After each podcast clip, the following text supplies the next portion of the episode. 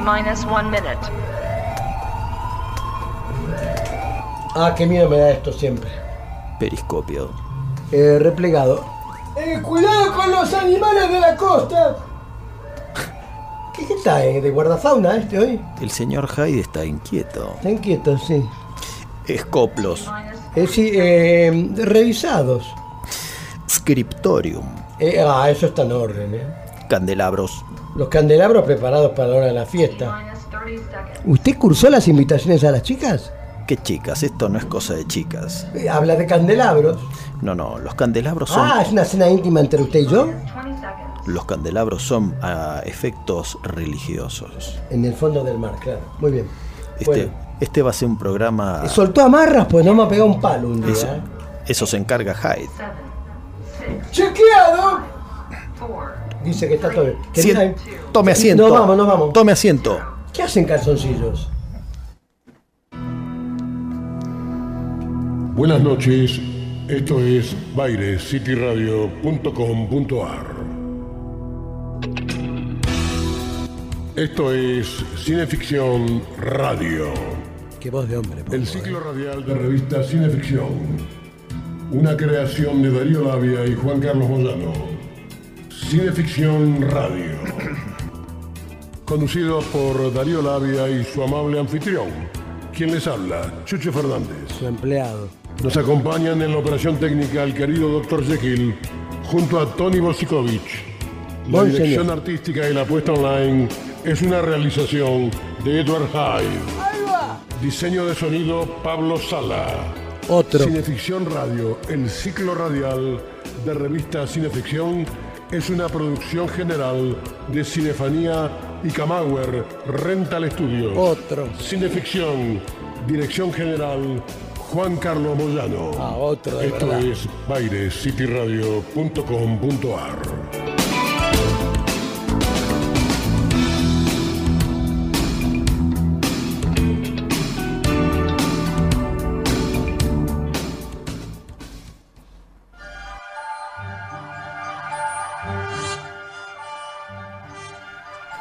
Ve que estamos navegando De bien. la adolescencia, una noviecita que tenía. ¿Qué tiene que ver esto con las novias? Bueno, me acuerdo de eso. ¿Qué quiere que ya le haga? Yo me pone en viaje al fondo del mar y me acuerdo de mis relaciones.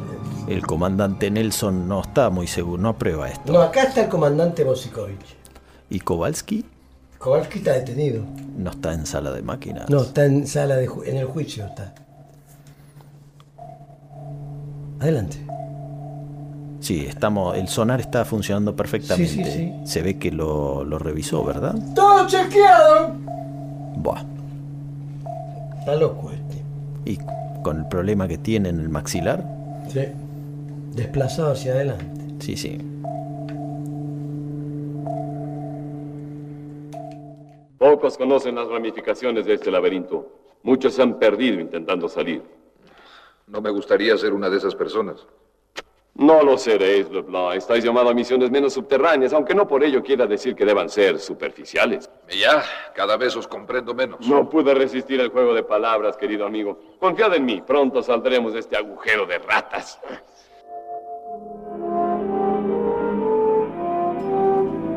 El doctor Millá conduce a su huésped a través de inhóspitos pasajes subterráneos, por donde han de acceder a su clínica. Sí, el cinéfilo bien temperado sabe que cualquier sótano o galería subterránea es sin duda símbolo del típico descenso al infierno. Esto es interesante, las ratas. Ah, Aunque a veces atacan al hombre. Síganme, Leblanc. Ah, ah, ah, ah.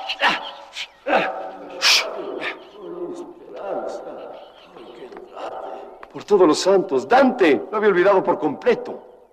No os apartéis de mí, vais a ver un espectáculo único. Es curioso. A veces nosotros también nos olvidamos de Dante. Por suerte, él siempre está en esta esquina oscura y húmeda, con su mensaje latente.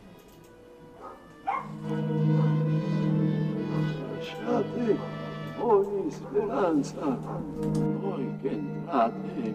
Renunciad a toda esperanza vosotros que entráis. Las mismas palabras que leyó Dante a la entrada del infierno.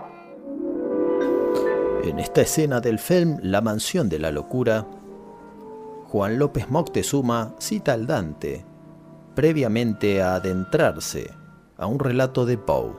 Nosotros ponemos primera y nos vamos directo para abajo.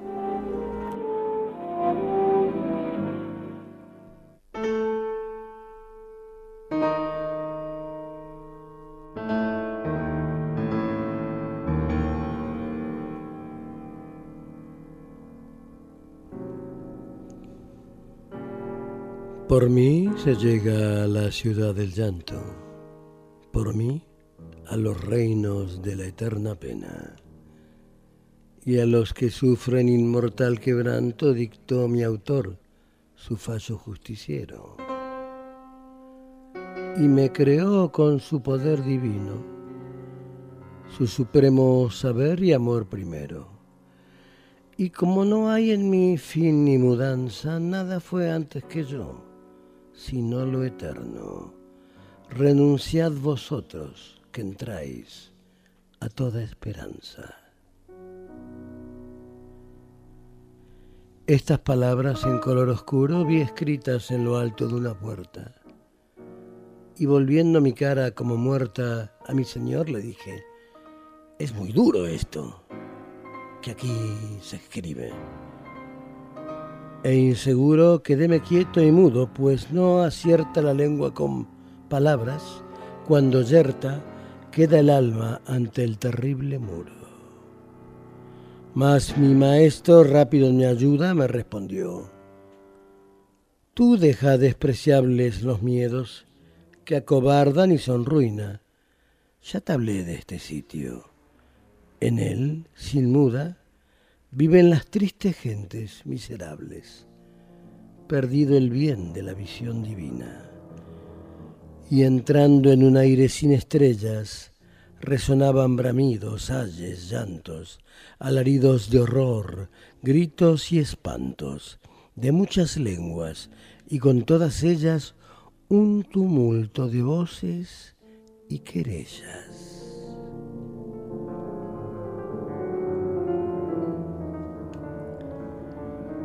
De rechinar de dientes y quebrantos, rugidos, golpes de ira y todos cuantos ruidos haya sin luz ni notas bellas.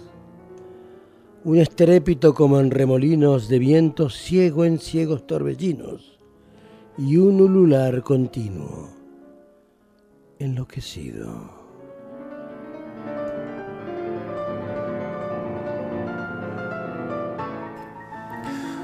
La Divina Comedia es una herencia de la que, como beneficiarios, somos malos administradores. Apenas percibimos el reflejo de su esplendor en aquellas pocas figuras y enseñanzas que admite nuestro entendimiento flaco y bastante ocioso. No hay traducción que venga en socorro a estas insuficiencias y nada existe que pueda facilitar su comprensión. El poema no se abajará a nuestra capacidad, no dio ni dará jamás concesiones. Y como primera prueba, el canto terzo nos impone enfrentar a una deidad que ya citaba Virgilio en su Eneida, el terrible y espantoso Caronte, guardián del río, tiene el aspecto de un anciano de espesa barba y fuego que de su pupila inmóvil salta.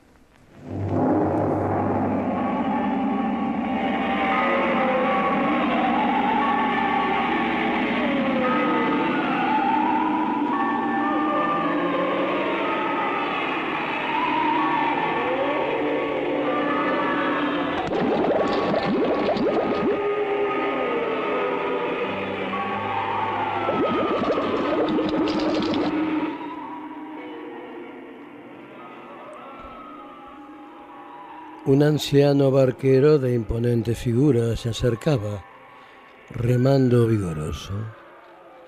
y cual golpea el látigo furioso, restallaba su voz dura e inclemente. Ay de vosotras, almas pecadoras, nunca esperéis volver a ver el cielo.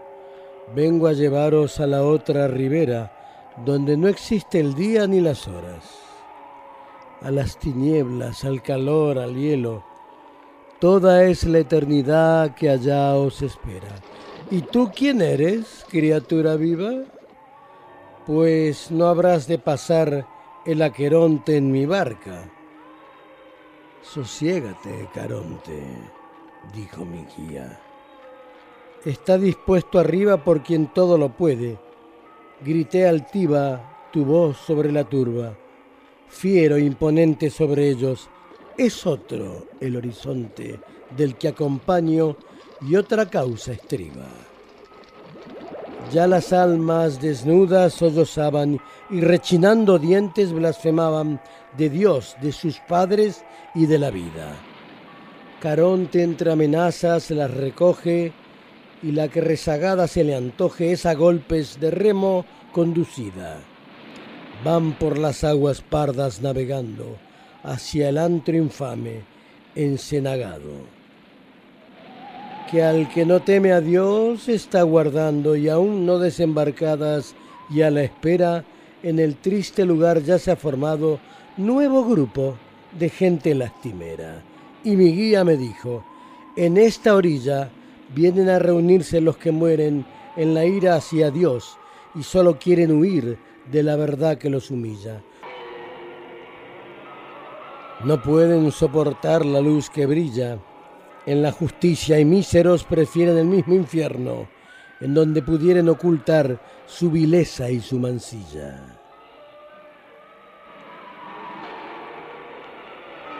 De pronto aquel lugar tembló espantado y la tierra del llanto sacó un viento de oscura llama, cual del rojo leño, y ya no supe más. Caí abrumado y me desvanecí en aquel momento como un hombre vencido por el sueño.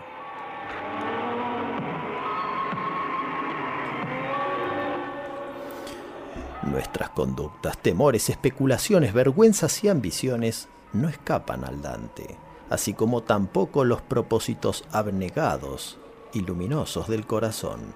El poema no refiere otra vida distinta que a esta, ni a otra región que no sea las de las cuatro paredes de nuestro hogar y de nuestra mente.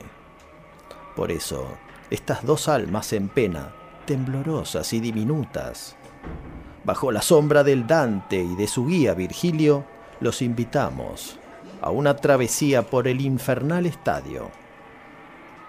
Somos Chucho Fernández y Darío Labia y esta chalupa se llama Cineficción Radio.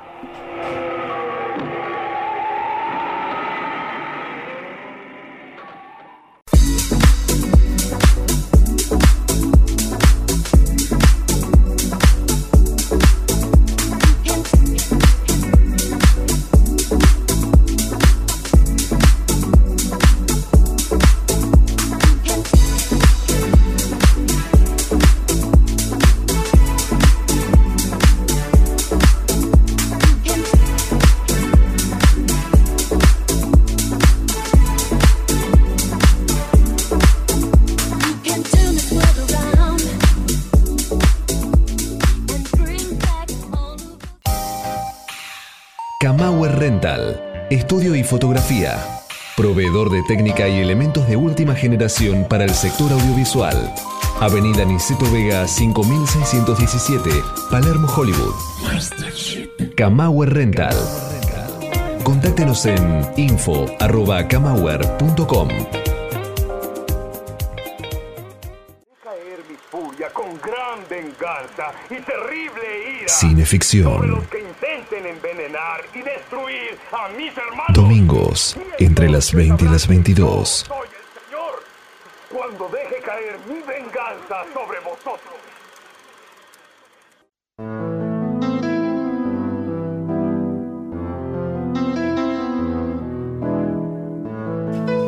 Estás escuchando Cineficción Radio, acto segundo por BaireCityRadio.com.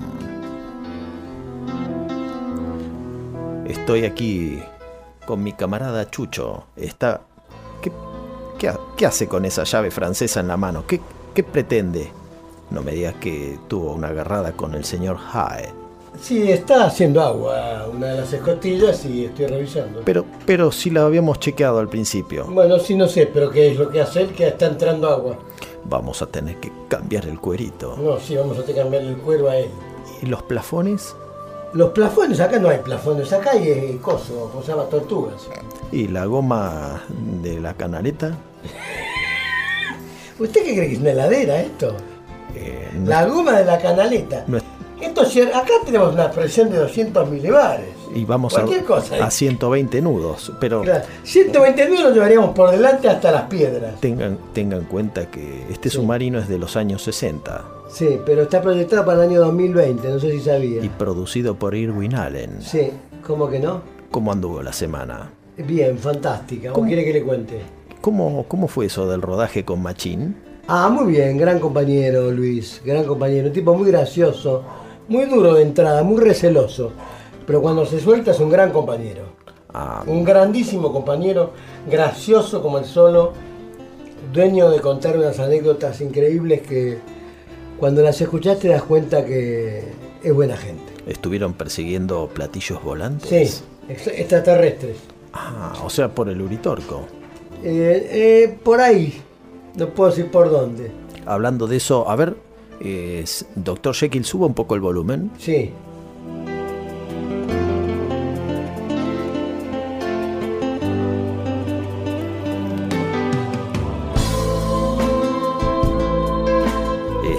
es Final del Camino de Tony, señor, bueno, Tony Bosikovich. claro. No se olvide que es papable.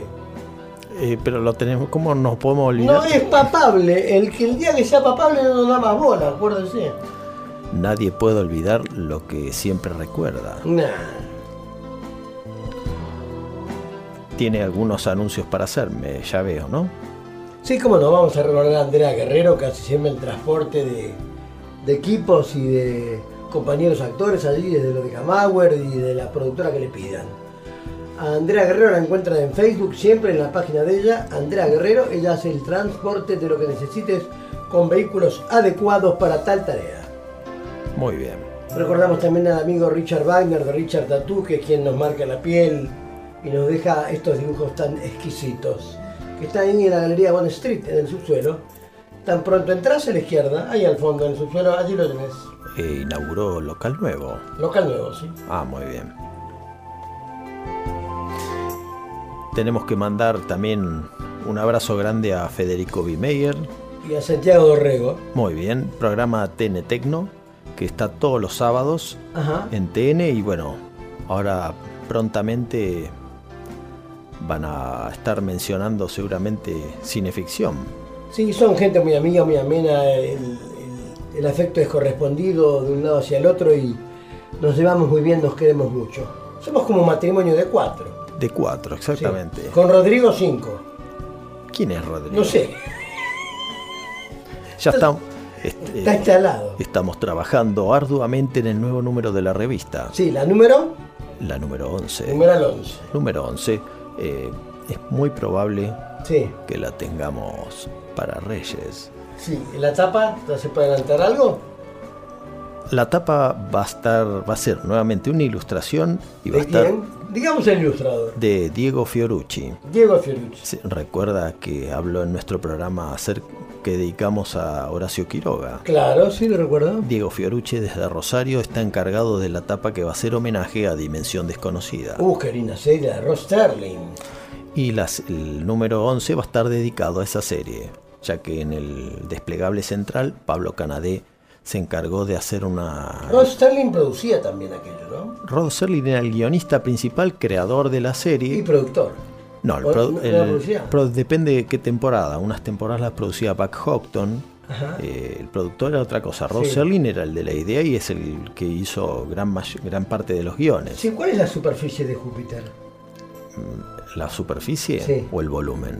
No, no, lo- la superficie. Y son... Como usted sabe todo, yo le pregunto de todo. A mí no hay nada que más me moleste que hacerle preguntas a este señor. Todo lo responde. Son como ¿Con, 140, con cuánto echas un flan? 180 veces... ¿Cómo echas un flan?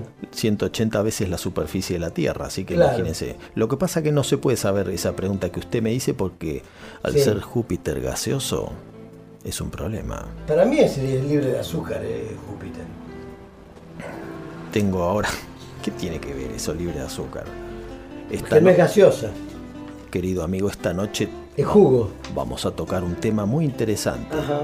que ha sido adaptado al cine porque está presente en nuestras más trascendentales y profundas reflexiones. Sí. Por eso recurrimos a Patricio Flores, que es el amigo que escribió las glosas sobre el Homo cinefaniensis, Ah, que leí el otro día. que las leyó en la presentación de los breviarios en el Buenos Aires Rojo Sangre. En compañía de un querido y admirado escritor. Enrique Medina, Ajá. que nos dio la sorpresa de Estar allí presente. honrarnos con su presencia. Sí, que parece que está embalsamado en sus 50, parece más joven que nosotros. Lo que pasa que Para mí que es un pacto con el demonio. Enrique es un hombre de mundo. ¿Eh? Es un hombre No, yo estoy hablando de otra cosa. Está embalsamado. Hace vida sana y vive de lo que No, no, no, no. Está embalsamado. Permítame. Diga. Patricio Flores para muchos es el profesor que da clases en las villas. Ajá. Para otros es el alma mater de un hornero, blog de historia argentina, pero para nosotros, esta noche ha sido asesor, ideólogo y traductor directamente del toscano de algunos de los pasajes de la comedia que Chucho nos ha leído. Como ofrenda para el programa, Patricio nos va a dedicar este texto de Franz Kafka. Sumergirse en la noche. Así como a veces se hunde la cabeza para pensar, así. Perderse de este modo en la noche. Los hombres duermen. Representar la comedia, la inocente ilusión de dormir en fuertes camas, bajo techos seguros, acurrucados o estirados sobre colchones, entre sábanas, bajo frazadas. Se hallan reunidos como alguna vez antaño en una comarca desierta o un campamento desprotegido. Infinita cantidad de hombres, un ejército, un pueblo bajo el cielo helado, sobre la tierra helada, tirados, como siempre, la frente apoyada contra el brazo, el rostro vuelto hacia el suelo, respirando con tranquilidad. Tú, tú velas, tú eres uno de los vigías. Puedes ver al otro a través de la chispa de un leño encendido. ¿Por qué velas? Está dicho que alguno debe velar. Alguno tiene que existir.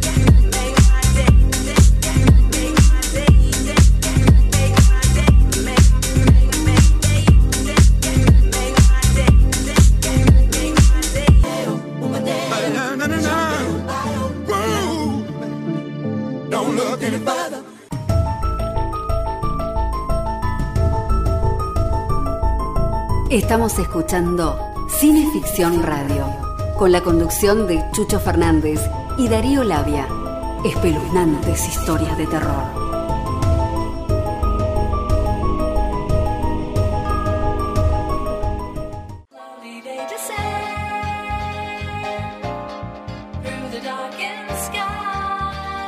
En la industria audiovisual argentina, Pablo Sala Música original y diseño de sonido para todo tipo de films. Pablo Sala.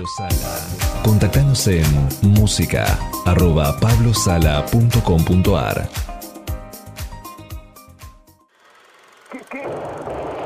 No se deje intimidar por el cine y los matones de Marcelius Wallace. Cineficción. Para estar bien informado y esquivar todas las balas. Para adquirir cineficción, consulte en cinefanía.com. Dante dice que su comedia puede ser leída de cuatro modos distintos. Desde luego esta idea de un texto capaz de una lectura múltiple, o como malamente decimos ahora, de ser leído en varios planos. Y uno de esos modos es el modo literal. Y los otros son, por ejemplo, el modo alegórico. Según ese modo tendríamos en Dante al hombre, tendríamos en Beatriz a la fe y en Virgilio tendríamos a la esta razón.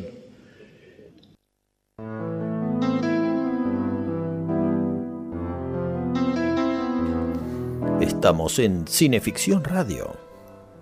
Acto tercero. Por bairescityradio.com. Y ahora nos vamos a dar el lujo de presentar por primera vez en nuestro programa a don Emilio Belón, durante décadas baluarte de la Cátedra Estética del Cine de la Universidad de Buenos Aires, pero por sobre todo un alma generosa que comparte su vasto conocimiento didáctico en todas nuestras publicaciones. Emilio ha sido prologuista de nuestros breviarios y columnista del Libro de Oro. Así que, querido amigo, para empezar a calentar motores, ¿cómo fue tu primer encuentro con el Dante, con esa obra inmortal que es la Divina Comedia? Mi primer encuentro fue en la biblioteca de mi abuelo, una edición traducida por Bartolomé Mitre, muy desdeñada, pero si tenemos muy olvidada, hoy está siendo nuevamente tenida en cuenta. Si nosotros podemos contextualizar el periodo, vamos a ver el valor que tiene el propio texto. Es la primera gran traducción que se hace en el Río de la Plata y hoy es motivo de estudio de filólogos. Me sorprendió pero sin embargo, tiempo después, cuando ya empecé a leer a Dante a través de Borges, y a partir de Siete Noches, aquello, aquella, una de esas conferencias que había dictado en el Teatro Coliseo a mediados de los años 70, Borges señala que la comedia también se puede leer como una novela de aventuras en un primer momento. No necesariamente uno tiene que recurrir en ese primer momento a todas las citas que están al, al, final de página, al pie de página o al final del capítulo, si se puede hablar del capítulo de cada canto, digamos. Y en este caso, eh, yo mi primer acercamiento fue a un mundo fantasmagórico, a un mundo de un bestiario que me recordaba el bestiario medieval que veía en las revistas de historietas. A, cierto tipo de films mitológicos con las características justamente de ese bestiario y al mismo tiempo por los periplos por donde iban nuestros personajes, Dante y su maestro Virgilio. Entonces, lo que primeramente fue una epopeya de aventuras, a través de tantos años de idas y vueltas tuyas con el Dante, ¿en qué se convierte la Divina Comedia? En primer lugar, tener en cuenta que la obra no se llamó la Divina Comedia, sino la Comedia. Claro. Fue a partir de las lecturas que hacía Boccaccio en, en Florencia uh -huh. en los últimos años de su vida, que le pone, elige el epíteto divina por el carácter trascendental. Claro. Pero Dante, al escribirla en un vulgar, Dante la pensó para ser representada y para que sea comprendida por toda la sociedad. Algo que comprendimos muy tarde, porque la comedia siempre estuvo reservada como divina comedia a gente del campo de la filosofía, eclesiásticos. Era como un libro vedado, tal vez. era como, un aquel, como aquel libro, digamos, en el nombre de la rosa, que permanece casi vedado, o en tal caso, solo abierto a mentes ilustradas en la filosofía y la religión. Hoy Roberto Benigni la representa en las diferentes plazas de Italia como si fuera un personaje de la comedia del arte, ¿eh? Como si fuera aquel juglar eh, del mundo medieval, permitiendo además que cada uno de los cantos se vayan recreando en función de lo contemporáneo. Una vigencia extraordinaria de la obra como puede leerse hoy. Da- Dante propone muchas maneras de leer. En una epístola, Can Grande de la Scala, que era una de las personas que lo favoreció a él en su exilio, Dante habla de numerosas maneras de leer la comedia, una teoría de la lectura. Cuando hablamos de teoría de la lectura, hablamos fundamentalmente de la teoría literaria del siglo XX, teorías de la lectura. Dante ya, en el siglo XIV, las propone. Hablemos una palabra sobre el contrapaso. La ley del contrapaso se, apoya en parte en la ley del talión del Antiguo Testamento. Pero Dante elige una manera metafórica y simbólica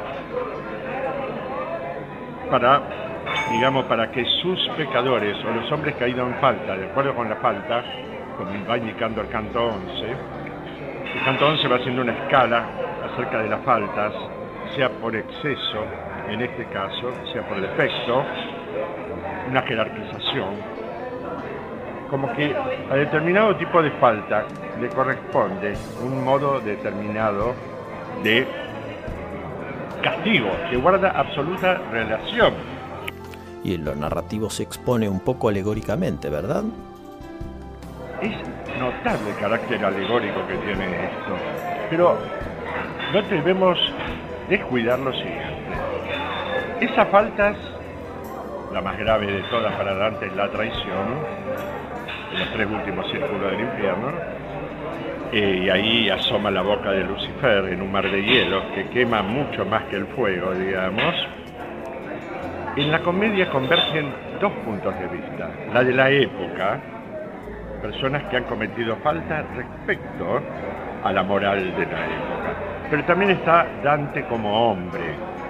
De ahí que Dante puede emocionarse, desmayarse, admirar aún a los que están, a algunos de los que están en el infierno, fundamentalmente lujuriosos y aventureros, la aventura del conocimiento, como en el canto 26 en Ulises. ¿Mm? Bueno, Ulises es uno de los tantos personajes mitológicos o provenientes del imaginario griego que pueblan la comedia. Ulises es admirado por Dante porque puede desafiar los límites sobre el conocer que le impone el mundo medieval.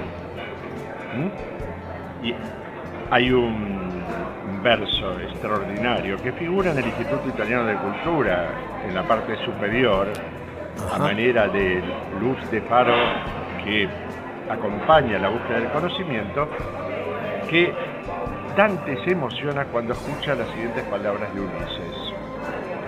Es decir, contrariando lo que era el, riesgo, el peligro, porque se sintió movido, movido por el deseo de conocer, más allá de los límites. Y este verso dice, y entonces vi ante mí el inmenso mar abierto. ¿Cuál sería el significado de este verso? Es la promesa del hombre de los tiempos nuevos, de la modernidad. El hombre que no queda limitado y circunscripto al mandato de una época, sea la Biblia, sea Aristóteles, sea los libros sagrados en general, sea la norma imperante. El conocer, y ahí asoma el hombre de los tiempos nuevos, el hombre del renacimiento. En el canto 26 del infierno, que es el de los malos consejeros. Malos consejeros, la época lo ubica ahí. Porque Ulises, en ese afán de avanzar, lleva a que su, eh, tripulación naufrague, no teniendo en cuenta los peligros. Pero Dante considera que Ulises tenía buena fe en ese viaje y no intentaba lograr ningún rédito personal. querido amigo, compañero de aventuras, de festivales y recientemente, hace dos semanas, cuando generosamente te viniste desde Rosario para participar de nuestra presentación en el Buenos Aires Rojo Sangre, dándonos no meramente una charla, sino una petit clase magistral sobre Jekyll y Hyde. Sí, sí, el señor Hyde, ese mismo. Para nosotros es un gran honor poder contar con tu voz y compartirla con los oyentes. Bueno, Darío, muchísimas gracias por poder participar en este programa. Igualmente por las invitaciones que me haces para que pueda escribir, eh, sea justamente en el fanzine, como en, las otras revistas. Le agradezco a Mario Galina, que fue quien hace más de 10 años me puso en contacto con vos, después Sebastián Santillán, porque siempre estamos en contacto. Ustedes son todo un auténtico motivo para que yo pueda venir ocasionalmente a Buenos Aires, ya que en aquel entonces, bueno, la labor docente me llevaba a venir semanalmente. Hoy, a partir de la jubilación, ya todo esto ha cambiado. Bueno, eso sería comer pollo con los dedos. Un sueño hecho realidad. Por supuesto, me encanta y aparte me encanta siempre estar con vos, todo lo que aprendo. Eh, tu blog, se necesitarían muchas vidas más. Solo para eso aceptaría la eternidad como un don, para parafrasear un poco a Borges, ¿no? Eh, para poder leer tu blog de manera continuada, que se actualiza día a día, minuto a minuto. Debo pensar que hay una especie de figuras invisibles, de manos invisibles que lo hacen, porque si no tengo que pensar que no, pues, en vos el dormir es algo que es algo totalmente ajeno. Lógico. Te agradecemos muchísimo, mucha gente de Rosario también, y seguiremos hablando del Dante, de la comedia, en este viaje al descenso de nuestro propio interior e ir descubriendo lo que se puede llamar nuevos modos de comprender el mundo. Dante, un gran humanista, y por sobre todas las cosas, un hombre que con su mirada comprensiva pudo mucho más, pudo mucho más que aquellos que lo han declamado pero no lo han llevado justamente al plano de la escritura. Muchísimas, muchísimas gracias. Buenas noches.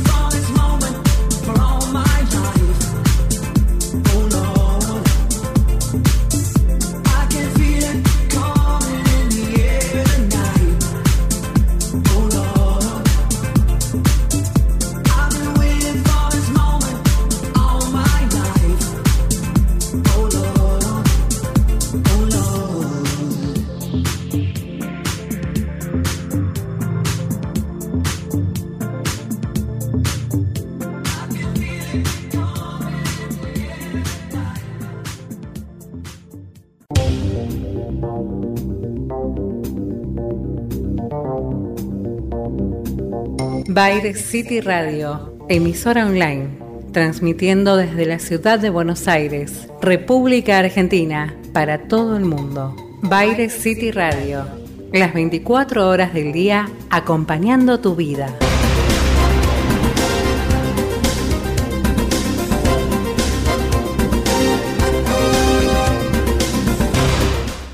caer mi furia con gran venganza y terrible ira Cineficción. los que intenten envenenar y destruir a mis hermanos. Domingos, entre las 20 y las 22. Soy el Señor cuando deje caer mi venganza sobre vosotros.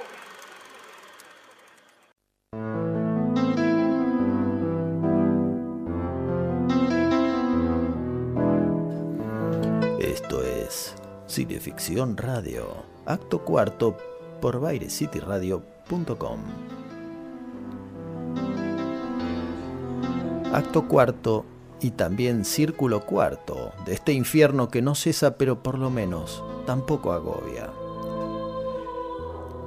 Entre los antiguos griegos, Pluto era la deidad que personificaba la riqueza. Dante toma su figura y la pone a presidir al cuarto círculo como guardia infernal de los avaros y los pródigos. Este círculo expone crudamente los trabajos y las penas que atormentan a quienes persiguen las riquezas, así como a quienes las malogran habiéndolas alcanzado. A Dante y a Virgilio se les permite ser testigos del choque entre ambos. Es difícil, al presenciar la escena, no ver un precedente, hoy en pleno siglo XXI, de tanto escrache y tanta verdad superficial sostenida y espadachineada por opinólogos y eruditos de la nada. Entre innumerables gentes empujando grandes pesos, surgirá la contrafigura de Pluto, que es la diosa fortuna.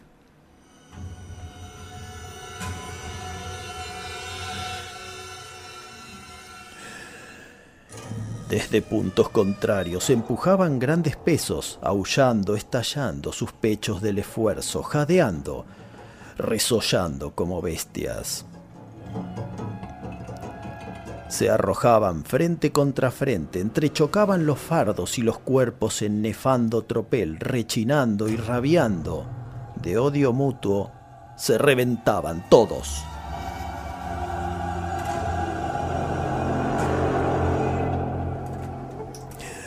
¿Por qué acaparas? rugían unos.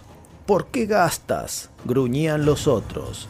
Y el encono, redoblado, los regresaba al punto de partida para empezar de nuevo la embestida, que es verlos y sentirse desolado.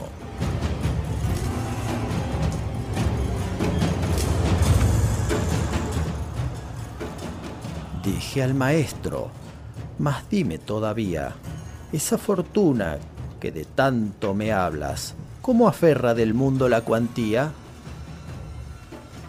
Tú puedes, dijo, apreciar el sutil desdén de la fortuna hacia quienes se han vuelto tan rapaces por perseguir todo el oro que hay bajo la luna, que hoy, impotentes, incapaces, son de hallar sosiego en medida alguna.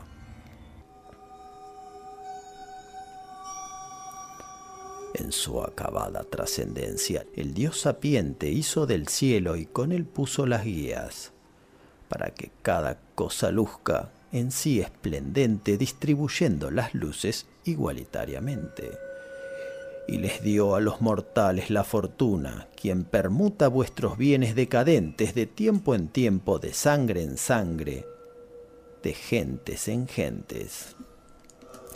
A algunos abate, a otros preserva, según su voluntad, que acecha oculta, cual dañina serpiente entre la hierba, dando, quitando, juzgando y disponiendo, como deidad, que sólo a sí misma consulta. La fortuna que es beata, ni escucha ni consuela, acompaña al hombre desde la noche de los tiempos y entre el tumulto hace girar su rueda.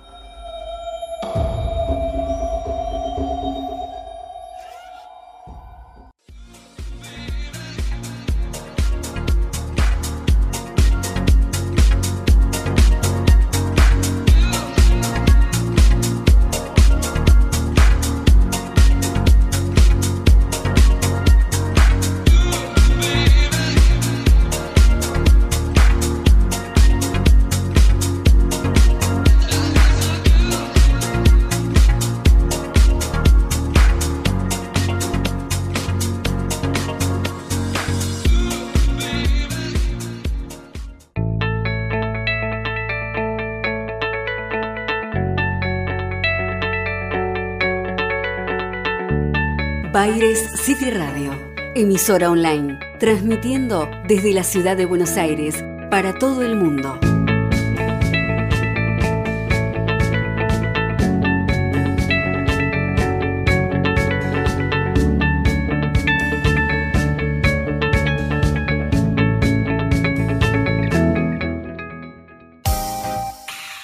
Camauer Rental, estudio y fotografía. Proveedor de técnica y elementos de última generación para el sector audiovisual. Avenida Niceto Vega 5617, Palermo, Hollywood. Camauer Rental. Con Contáctenos en info.camauer.com. caer mi furia con gran venganza y terrible ira Cineficción. los que intenten envenenar y destruir a mis hermanos. Domingos, entre las 20 y las 22. Soy el Señor cuando deje caer mi venganza sobre vosotros. Pues bien, yo aconsejaría al lector que se olvidara, digamos, de la discordia de, los güelfos y gibelinos, que se olvidara de la escolástica, que se olvidara incluso de la mención de, de las alusiones mitológicas o de los versos de, de Virgilio, que se olvidara de todo eso y que siguiera el relato. Entramos en el relato entramos de un modo casi mágico, porque actualmente, cuando se cuenta algo sobrenatural, se trata de un escritor incrédulo que se dirige a lectores incrédulos y tiene que preparar lo sobrenatural. En cambio, Dante no necesitaba eso. Nel mezzo del camino di nostra vita mi ritrovai per una selva oscura. Es decir, a los 35 años me encontré en mitad de una selva oscura que puede ser alegórica, pero en la cual creemos físicamente. A los 35 años, porque en los salmos se aconseja la edad de 70 años a los hombres prudentes. Se entiende que después todo es lo que llaman en inglés weariness of the flesh, todo ya es tristeza, todo eso sobra. De modo que cuando Dante escribe en el mezzo del camino de nuestra vida, no está usando una vaga frase retórica, está diciéndonos exactamente la fecha de la visión. Y creo que debemos abandonarnos de esa visión y leerla.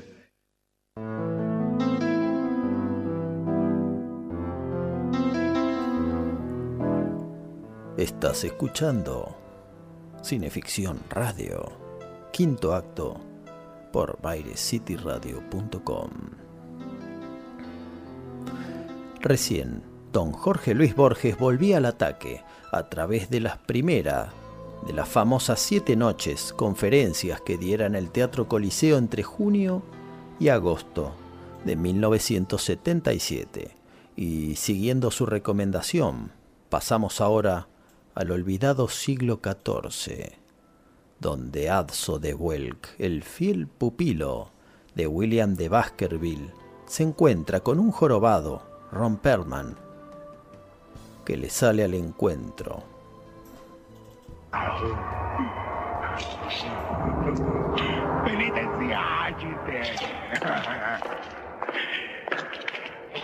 Cuidado con il drago che vendrà a roer tua anima. La morte supera noi.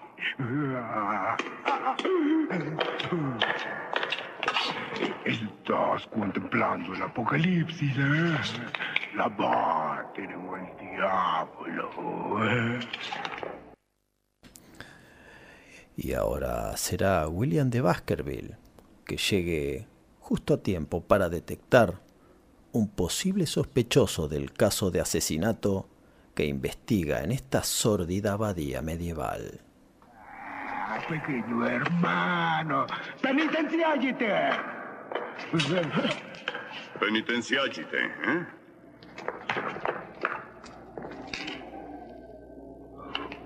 Ma, ma io non dico penitenziario. Dijiste penitenziagite, yo te oí. Ma, ma, eh, domine fratre, mm, manicentissimo, eh, io non so...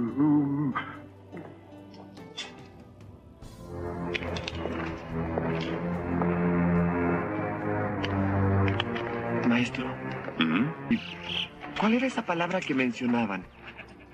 Penitenciagite. ¿Qué significa?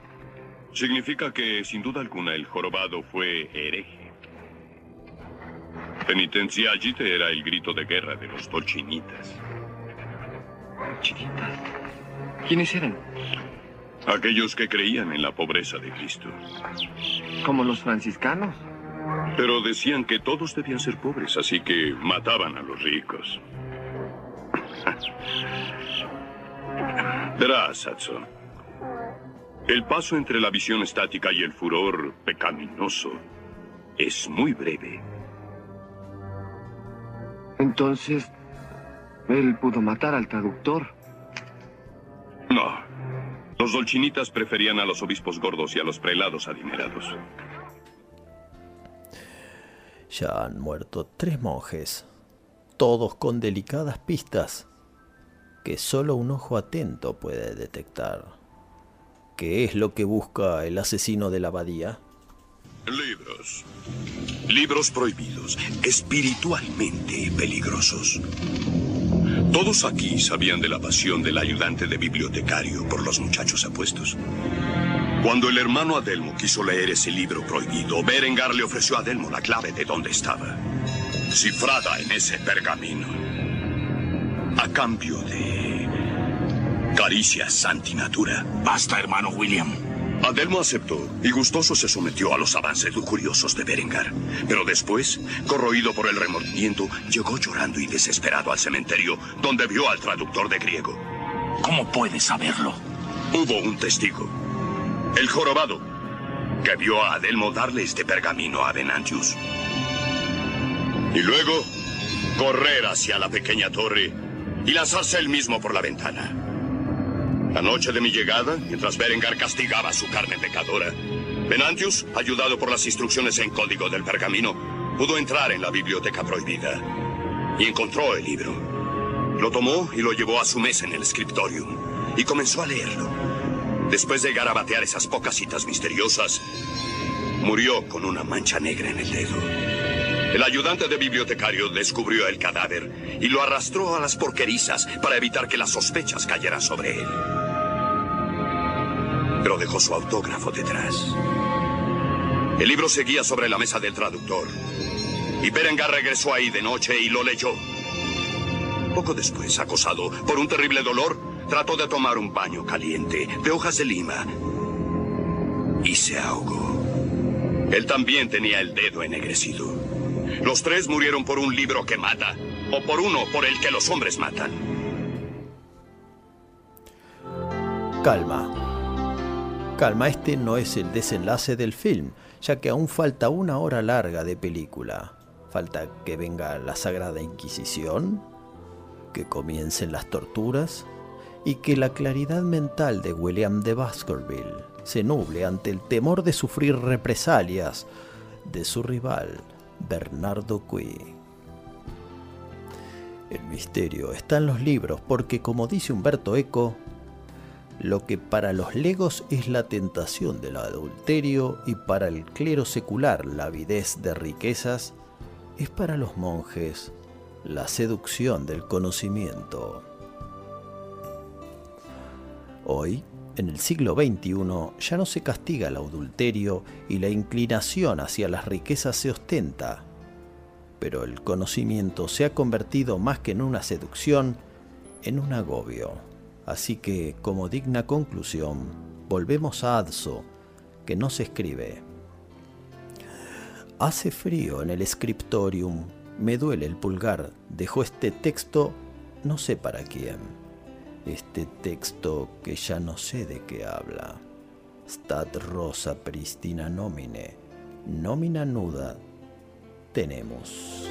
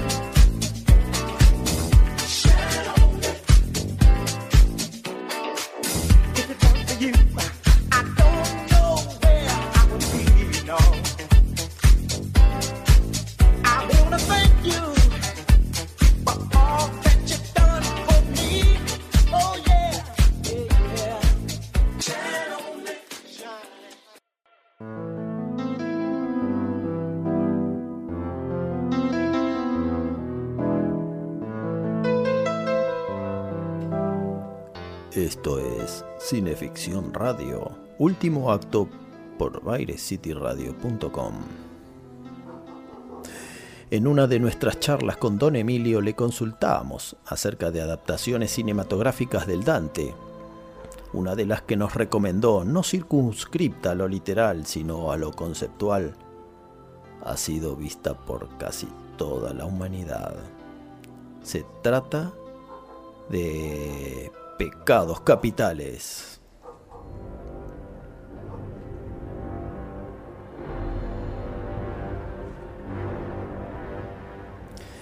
Matan a una persona enferma de una manera tan atroz que ninguna mente, por más perturbada que esté, podría imaginar. En el cuartel de policía, un veterano detective que está a una semana del retiro asume el caso teniendo como compañero a un novato. Sí, son Morgan Freeman y Brad Pitt, auténtico dúo de dos. Puso un balde a sus pies, siguió sirviéndole y se tomó su tiempo. El forense dice que debió llevarle más de 12 horas. Se le inflamó la garganta, tal vez por el esfuerzo. Definitivamente llegó al punto en que se desmayó. Su agresor lo pateó y reventó. Uf, es un sádico el maldito. Si quieres matar a alguien, vas y le disparas. No pierdes el tiempo haciendo algo así. A no ser que la acción tenga significado. Por favor, una persona tenía problemas con el niño obeso y decidió torturarlo. Tan fácil como eso. En las bolsas encontramos dos recibos, lo que significa que el homicida dejó todo para ir de compras por segunda vez. ¿Mm? ¿Y eso? Escúcheme, es su asunto. Yo estuve bajo la lluvia. Es el principio. Tenemos un hombre muerto, no tres. No hay motivo. Oye, no pongas a trabajar ese cerebro otra vez, ¿quieres? Por favor. Quiero que me reasignen. ¿Qué? Oiga, no... ¿De qué rayos me estás hablando? Este no puede ser mi último caso. Va a llevar mucho tiempo resolverlo. Un viaje revelador. Pero no en la barca de Caronte, sino en un coche policial. Y el tenso diálogo entre el policía viejo, el joven y el asesino, que a pesar de ser sorpresa, hoy todo el mundo sabe que se trata de Kevin Spacey.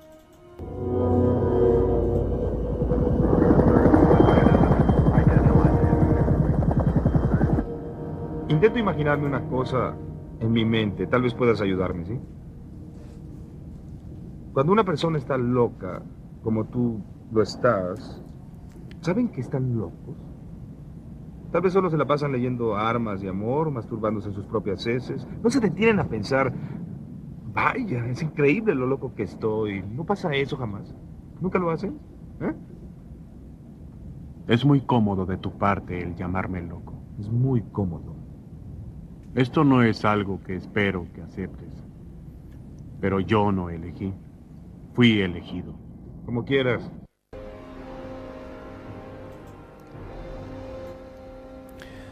¿Cómo se desarticula entonces la falacia de la predestinación divina? No dudo que así lo creas, fulano. Pero me parece que no estás considerando una cosa. ¿A qué te refieres? Te diré que... Si fuiste elegido, esto es, por un poder supremo, y si fuiste forzado, me parece extraño que lo encuentres tan agradable. Disfrutaste torturando a esta gente. Lo que no concuerda con un mártir, ¿o sí?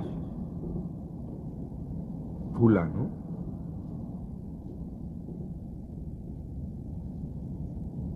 Dudo haberlo disfrutado más de lo que el detective Mills lo haría estando conmigo en una habitación sin ventanas. ¿No es cierto? ¿Cuánta satisfacción te daría lastimarme sin compasión? Eso me ofende. Yo jamás... No lo harías porque habría consecuencias. Pero lo veo en tus ojos. Al enumerar los cinco pecados capitales ya ejecutados, vamos perfilando el contrapaso. No hay nada de malo en hacer placentero el deber. No negaré mi pasión por hacer que se regrese el daño a los que dañan. Son pecadores. Ah, Aguarda un minuto. Yo creí que solo asesinabas a personas inocentes. Inocentes. Así es como piensas. Un hombre obeso. Un desagradable ser que apenas podía caminar. Un hombre que de haberlo encontrado en la calle lo hubieras visto con tus amigos para poderte burlar de él. Un hombre que de verlo comer tan asquerosamente tú no podrías comer. Después elegí al abogado y ambos deberían agradecerme por haberlo matado. Un hombre, un hombre que dedicó su vida a ganar millones mintiendo con todo su ser para mantener a monstruos como homicidas y violadores en las calles. ¿Homicidas? Una mujer. Homicidas como tú. Una mujer. Tan fea en su interior que no podía soportar seguir viviendo si no lograba ser bella en el exterior. Un traficante, un, un drogadicto empedernido, eso era. Y no hay que olvidarnos de esa ramera asquerosa. En un mundo así, ¿se atreverían a decirme que son inocentes esas personas y no perder la fe? Y ahora sí, es tiempo de abrir la famosa caja. California, aléjese de aquí. Aléjese de aquí ahora. No, no, no, no, no venga. Oiga lo que oiga, aléjese. John Doe tiene la ventaja. ¡Mills! Aquí viene. ¿Qué? Yo hubiera querido vivir como usted. Cierre la boca. ¿De qué está hablando? ¿Me oyó, detective? Trato de decirle lo mucho que lo admiro. Y a su hermosa esposa, ¿Cómo? Tracy. ¡No lo escuche! ¿Qué rayos dijo? Es perturbador lo fácil que un miembro de la prensa puede comprar información a los policías de la estación. ¿Qué está pasando? Visité su casa esta mañana. Después de que se fue. Traté de jugar al esposo. Traté de probar la vida de un hombre simple. ¡Tire el arma! Ah, no funcionó. Así que tomé un souvenir. Su hermosa cabeza.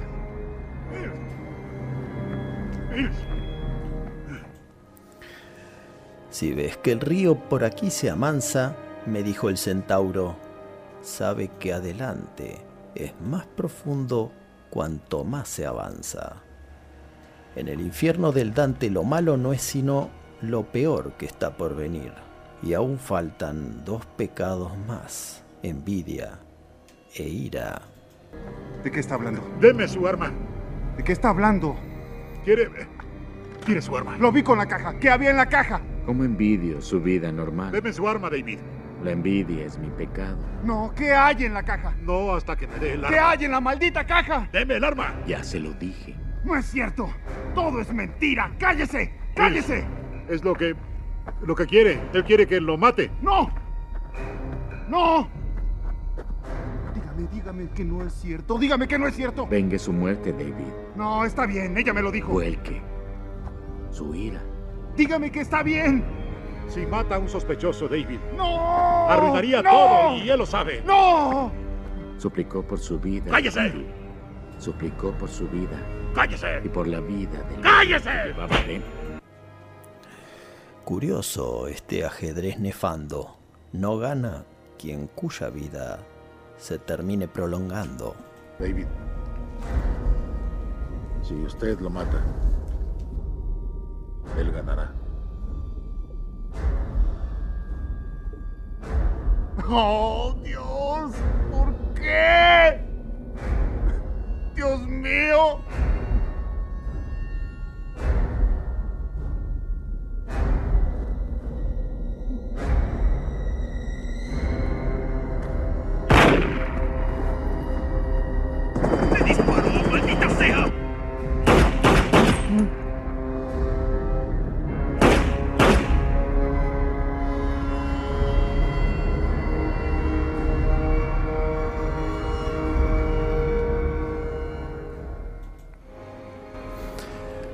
El realizador, David Fincher, elige un plano contrapicado como punto de vista del receptor de estos disparos, con lo cual el detective iracundo dispara a la cámara, es decir, a nosotros espectadores. De fondo, al centro del encuadre, una torre de alta tensión semeja un símbolo cristiano. tal vez sea una clave y de serlo nos lleva sin duda al infierno del Dante.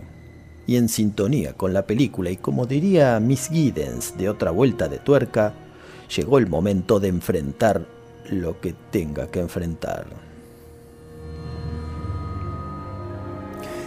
Y es que no hay otro castigo que el que me impongo, ni mayor castigador que yo mismo. No hay peor infierno que empecinarme en errar y repetir los errores del pasado, que culparme con culpas que anegan la mente y envenenan la conciencia, que hacer una y otra vez lo que jamás debía haber hecho y sin embargo hice, que traicionar la vida dedicando vida a alimentar muerte. Ni uno solo de estos tormentos se desata en otro lugar que no sea mi mente. Pero tal y como la espada de Aquiles, que mata y cura, la conciencia me condena y a la vez me salva. Tal vez precise algún libro prohibido, o mejor, tan solo un verso.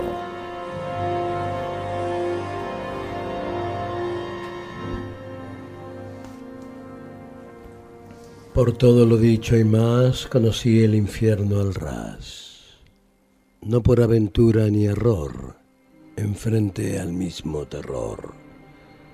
Y por Dios les aseguro que amar no es cruel ni duro, sino pretender hacerlo sin respirar el averno.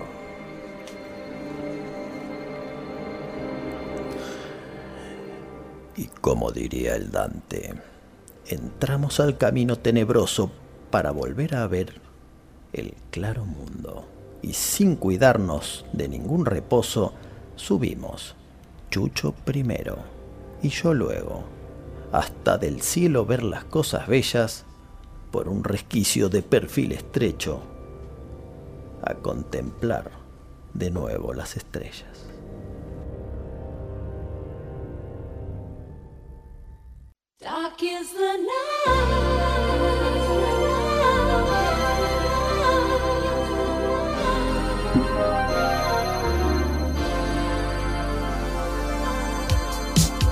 Damas y caballeros, gracias nuevamente por volar con nosotros. Se fue otro episodio de Cineficción Radio.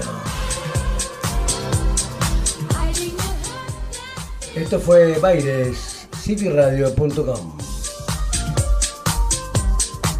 Los acompañaron en la conducción el jefe Darío Labia y su amable anfitrión. ¿Quién les habla? Chucho Fernández. En la operación técnica, el maestro Monseñor Tony Bosikovich, esta vez reemplazando al doctor Jekyll, que se encuentra en Transilvania visitando familiares. Ah, no me diga, ¿el doctor Jekyll se tomó licencia? No sé, mandó esa nota. Claro, a mí cuando me tocan las vacaciones. Me imagino, Usted la boca. me imagino que la habrá mandado a través de Pool y la recibió Utterson. Sí, exactamente esos dos. La puesta en el aire y la realización eh, artística es una obra maestra del señor Edward Hyde.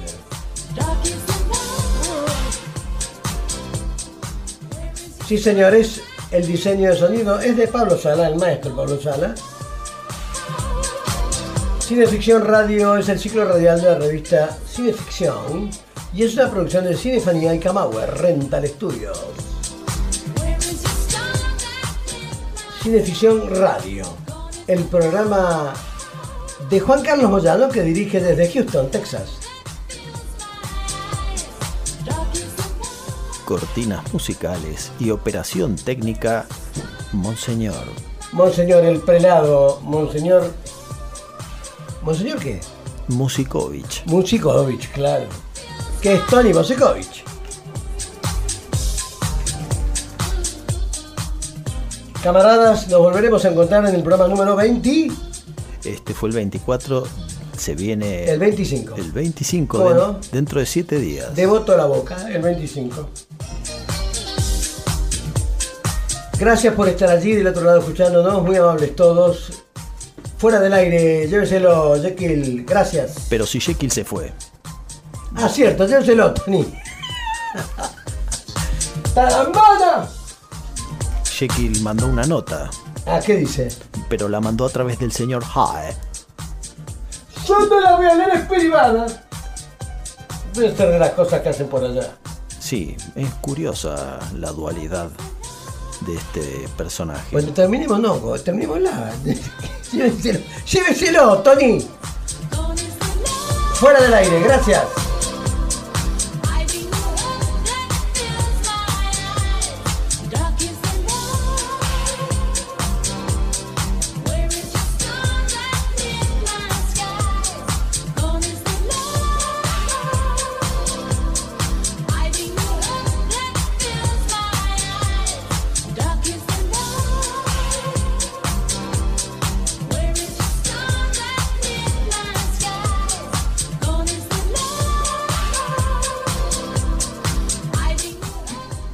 Saludamos a quién más? Tenemos que saludar a José Iacona y su hermano Stanislao, Sí, sí. que conducen con gran tino y sobriedad Estudio Iacona, donde usted va, tiene una idea y, Y la registra. la aconsejan y lo orientan para registrar a nombre suyo, lógicamente, sí. todas sus ideas, creaciones, inventos y todo tipo de cosas. Yo llevar una escopeta recortada que tengo. Pero eso ya la registró Samuel Colt. Claro. Bueno, saludamos también a la amiga, a nuestra querida amiga legal. Si usted sufre Sí. algún percance, alguna cuestión que tenga que Yo ver... estoy para internar, por ejemplo. Pero ¿Qué? eso, eso ya lo tenemos que buscar a una doctora. No, pero a- necesito a una una médica. judicial. Ah, bueno, entonces Soledad Suárez, la doctora. Suárez lo puede orientar, todo lo que tenga que ver con civil. Sí, mándele saludos a la hermana, que me coman los perros, dígale digo yo. eh, pero ¿por qué no se lo dice usted? No, me He sido útil. Eh, no, no. ¿El canal de comunicación no está abierto? No, está cerrado. Y bueno, Saludos, pero igual, ¿eh? que quiero también hacer un reconocimiento y un agradecimiento a, ¿A quién? Claudia Graciano, que nos Claudia Graciano, sí. Que con un, con un uniforme muy atractivo nos atendió hoy. Parecía una zafata de aerolíneas eh, tremenda. porque están de entre casa. Tremenda. Nos atendió como si hubiéramos sido deidades. No, no, no, yo no la vi nunca así. A mí me sorprendió. ¿Ah, sí? Sí, a mí me sorprendió. Yo me, me- me- que- dije, dije, ¿es acá? Que creí que habíamos equivocado la dirección. A mí no me sorprendió porque, como siempre digo, donde fueres, haz lo que vieres. No, no, eso no podemos. No se puede. No, nosotros no. Nosotros no, eh, ella tiene, tiene con quién. Sí, sí. Tiene con quién. Tiene, el, pa- el pa- el papable, el único papable. Bueno, Del grupo. Tenemos que agradecer también al perrito que nos permitió Sí, hacer el sí, programa a sin- Navarro Correa que está embalsamado. Sí, que no, no interfirió. No, no interfirió. Bueno, eh, gente, eh, por las dudas, como que de esto, fuera del aire, gracias.